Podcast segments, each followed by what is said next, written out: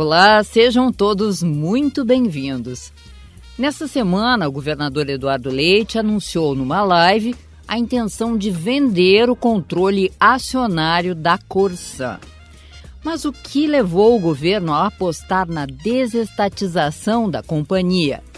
É o que a gente vai saber nesse episódio do Diálogo RS Podcast.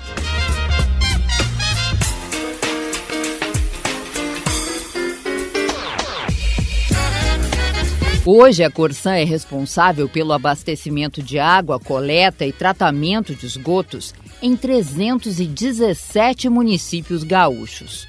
Para o governo, desestatizar a empresa é prepará-la para cumprir as exigências do marco legal do saneamento, incluindo as metas de investimento, que chegam a 10 bilhões de reais.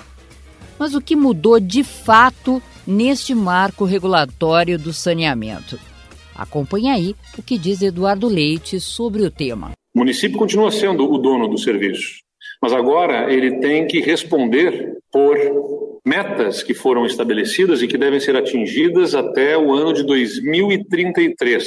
E para que não se chegue lá no ano de 2033 se descobrindo que as metas não foram cumpridas, são exigidas antes, inclusive agora em 2022, a revisão dos contratos existentes e essas metas são muito ambiciosas, como devem ser as metas no saneamento, uma vez que a gente está falando de serviço que atinge a saúde da população. A gente não pode mais conviver com esgoto a céu aberto, esgoto que é lançado in natura, sem tratamento nos nossos rios, nos nossos mananciais hídricos, nas nossas praias, nas nossas lagoas, e oferecendo riscos à saúde da população e sem ter compromisso com o meio ambiente. Então, o marco regulatório estabeleceu esta obrigação. O ponto é que, objetivamente, a Corsan não tem capacidade para conseguir triplicar os investimentos, como seria necessário, para conseguir atingir este marco regulatório. E se ela não tem capacidade financeira e não consegue se financiar e o Estado não tem capacidade de recursos para injetar na companhia para que ela atinja essas metas, os contratos que os municípios têm com a companhia vão se ver questionados. E aí estaríamos diante de uma situação em que a Corsã pudesse vir a perder os contratos de concessão e vermos esfarelar o patrimônio público diante dos nossos olhos.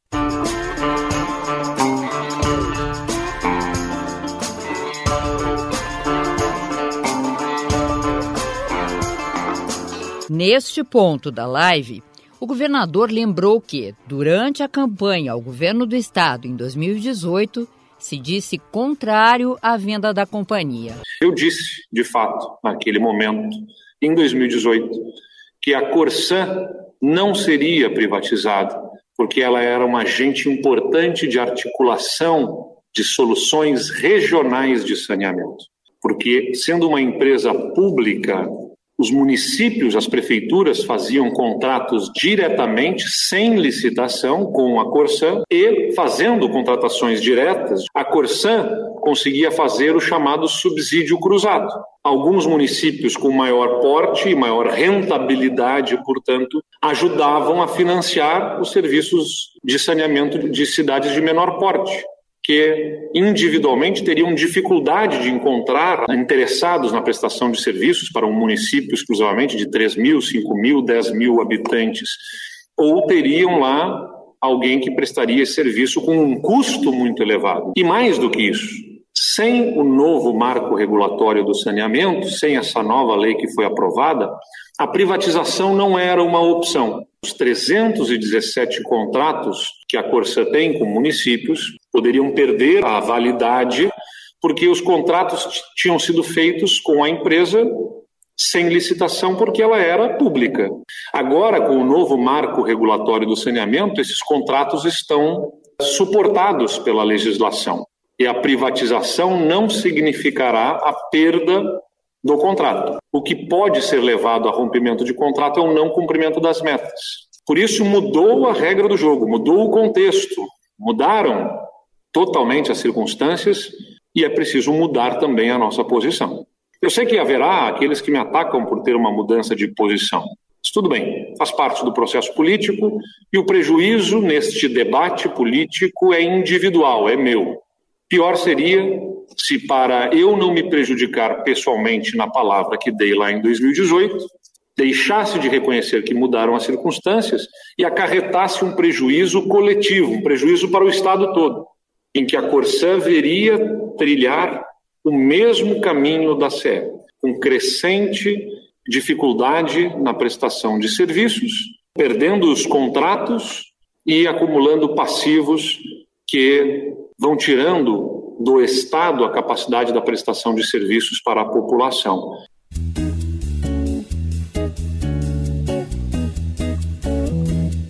Além disso, o novo marco do setor ampliou o poder e o dever das cidades em relação aos compromissos de universalização do sistema. Ou seja, os municípios e as concessionárias agora têm a obrigação legal de, até 2033, tratar 90% do esgoto e levar água tratada a 99% da sua população. E houve também um investimento na Corsã em 2020, que foi o maior de toda a sua história. O aporte foi de 417 milhões na ampliação das suas estruturas. O fato é que a Corsã comprovadamente não tem capacidade financeira para dar conta dessas novas exigências. Para cumprir o que determina o novo marco legal do saneamento, seria necessário, no mínimo, triplicar o nível atual de investimento da Corsã. Sobre este cenário, eu ouvi o diretor-presidente da companhia, Roberto Barbucci. A gente tem que separar a questão da lucratividade da empresa com o desafio né, das entregas futuras do negócio. Então, a Corsan ela, ela vem sendo lucrativa, né? mas as entregas da Corsan elas estão abaixo daquilo que seria o, o, ideal. Vários compromissos não foram cumpridos né, com municípios, e essa é uma realidade que tem que mudar partir de hoje, né? Já estamos há algum tempo trabalhando para mudar essa perspectiva, né? Mas existe um plano, né, de entregas de investimentos. Por exemplo, eh, até 2033 a gente tem o planejamento de investir 10 bilhões de reais e a gente precisa investir e para investir a gente precisa transformar a companhia, né? Precisa evoluir substancialmente o atual nível da Corsan como diz, né, a lucratividade é o resultado financeiro da companhia. Eu acho que isso é uma parte do negócio, né? Mas o grande negócio da Corsan, ela tem uma missão. Ela é uma prestadora de serviço ela tem o compromisso de entregas. Então, se você tem uma operação que é lucrativa, mas ela não é compatível com a necessidade futura de entregas, temos um problema. Não basta a empresa não perder dinheiro, ela tem que estar numa condição de cumprir a missão dela. E a missão dela é universalizar coletamento de esgoto, né, ter a segurança hídrica da nossa operação e buscar uma excelência na qualidade de serviço, redução de perdas, eficiência energética e, e, e vários outros temas, inclusive que permitam né, uma tarifa que seja uma tarifa adequada para essa equação toda.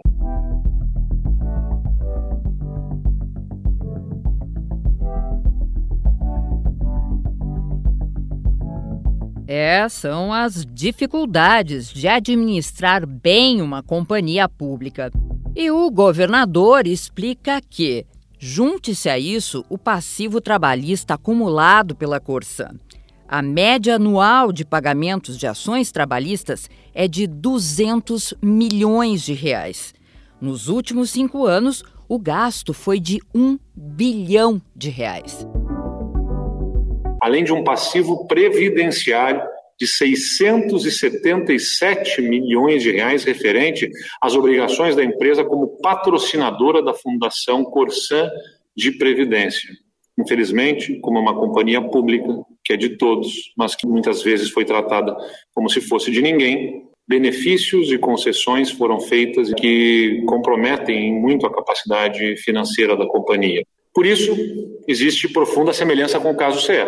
O elevado passivo trabalhista e previdenciário leva inevitavelmente a um baixo nível de investimento e consequente perda da qualidade dos serviços. Se a CE tivesse sido privatizada há quatro anos, certamente nós não estaríamos diante desse quadro em que nós temos um passivo de ICMS, do qual o Estado precisa abrir mão de parte dele e fazer aportes na companhia para conseguir vender a companhia. Há quatro anos, muito possivelmente, ou antes disso, a CE teria sido vendida por um valor que ingressaria nos cofres públicos do Estado, ajudando a promover investimentos em outras áreas e redução de outros passivos. E hoje, o Estado tem que abrir mão de receitas de ICMS né, e fazer a solução de passivos da companhia. Se não fizermos com a Corsã rapidamente um movimento que consista na, na privatização, infelizmente ela se tornará algo muito parecido com a CE no futuro muito próximo, muito próximo. Mas como é que o governo vai desestatizar a Corsã? Já tramita na Assembleia uma PEC, uma proposta de emenda constitucional, que retira a obrigação de plebiscito para a desestatização da Corsã. Essa PEC é de autoria do deputado Sérgio Turra. A retirada do plebiscito é um passo fundamental para que nós possamos, em seguida, dar o passo seguinte, que é apresentar o projeto de lei que vai disciplinar a desestatização. Por isso, parece muito apropriado, assim como fizemos com as outras companhias, que se dispense de plebiscito e que essa decisão seja tomada através do projeto de lei em apreciação pelos deputados que receberam delegação de competência pelos cidadãos para de posse dos dados, das informações, decidirem em nome da população gaúcha, julgando a melhor oportunidade a partir das informações que os deputados são, inclusive, remunerados para isso. O que o Estado pretende fazer é uma abertura de capital, uma IPO, portanto, vamos vender ações da companhia e parte do valor adquirido nessa abertura de capital vai ser para a capitalização da companhia. Um bilhão de reais serão para a própria companhia.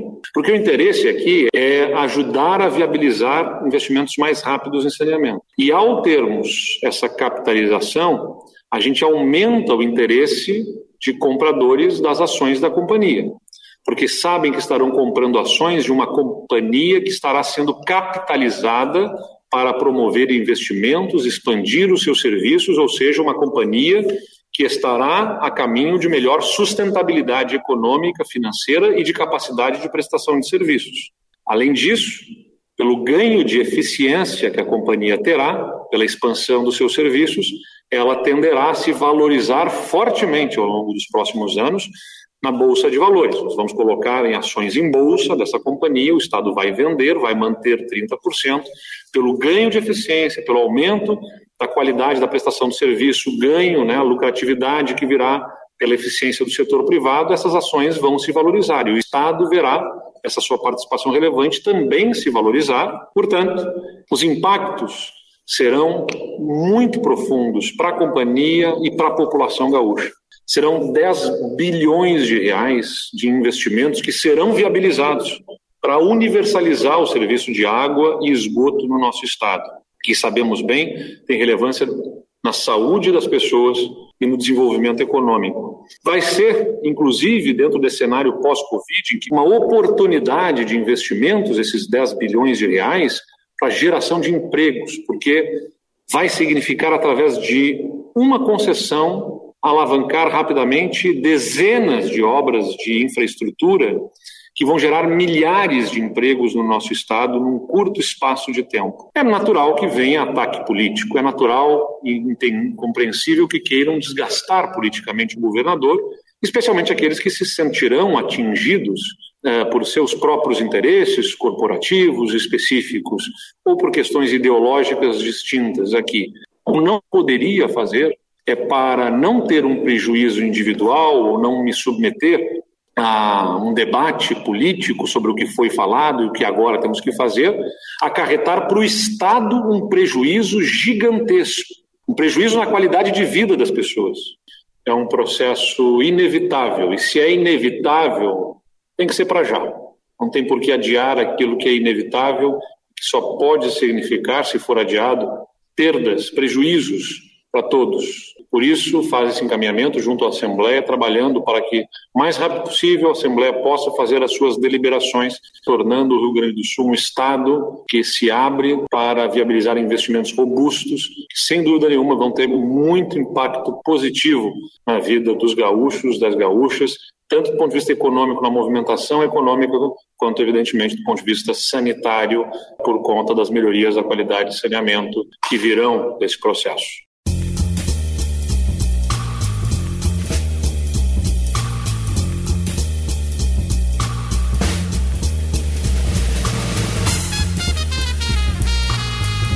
Tá aí governador Eduardo Leite, que durante essa live trouxe detalhes de um tema que sempre é polêmico e complexo quando se fala em privatizar estatais.